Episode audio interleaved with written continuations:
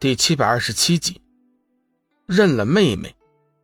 接下来的日子，龙宇便在山洞调息打坐，小玉、梦露、幽梦三女几乎是一直守护在一旁，其余人员则在玄冥子的安排下，暂时住在了点苍山。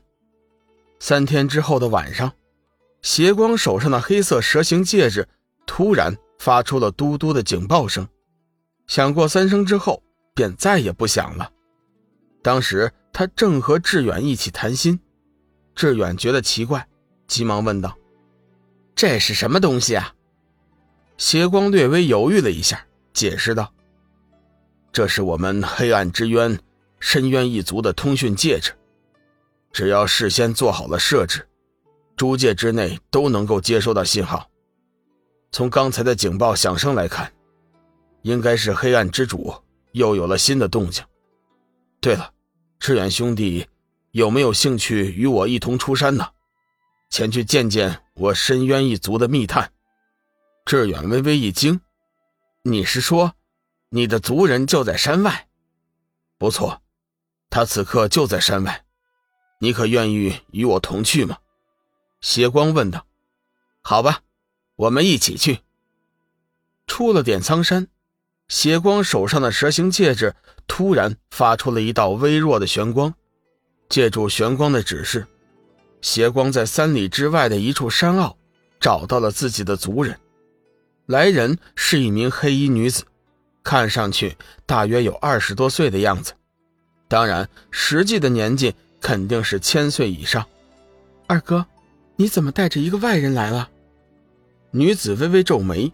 似乎是不太欢迎志远的到来，志远心中略有不爽，抬起头，将目光落在了女子身上，仔细的打量了几眼，只见她眉清目秀，玉一般的肌肤，七双胜雪，在这黑暗中，仿佛是带了妖一般的艳丽，竟有种动人心魄、诡异的美丽。就在此时，女子举起手臂。翼龙脸颊上散落的一缕秀发，露出了凝脂般的脸庞，光洁润泽，举手投足间透露着一股高贵的气质。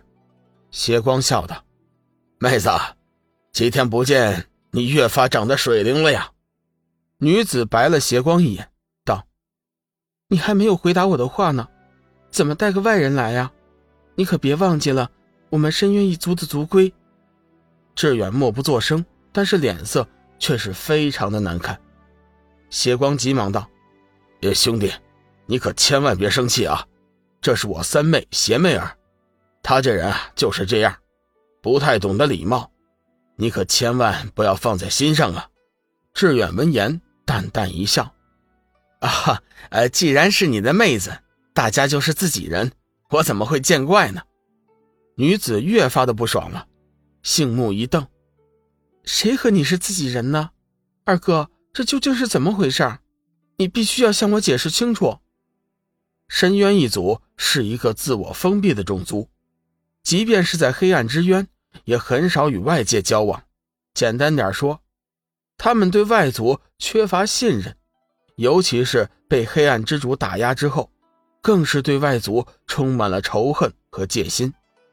血光肃然正色。妹子，不可无礼。这位是我的好兄弟志远。不就是一个小和尚吗？有什么了不起的呀？邪妹儿一脸的满不在乎。邪妹儿，你怎么这么不知好歹？赶紧向我的兄弟道歉。邪光正色道：“我忘了告诉你了，他可是龙宇的最好兄弟。”说到龙宇，邪妹儿脸上顿时出现了一片。崇敬之色，急忙低头行礼。志远小师傅，妹儿不知你的身份，出言不逊，还请你大人不计小人过，不要与我一般计较。邪光真实的身份其实是深渊一族的二皇子，他和龙宇结盟的事情，深渊一族是清楚的，在他们的眼里，龙宇无疑是神灵和救世主一般的存在。志远既然能成为他的兄弟，自然也是非常之人。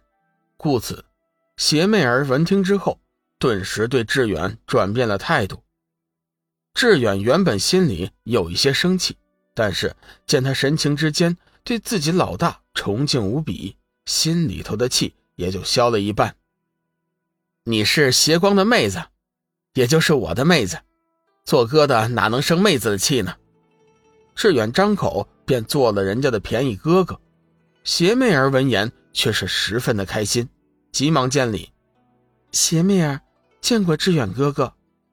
志远原本只是随口一说，哪知这女子却是当了真了，而且她的表情还显得十分的开心。这呃，在下佛门弟子，怎怎可？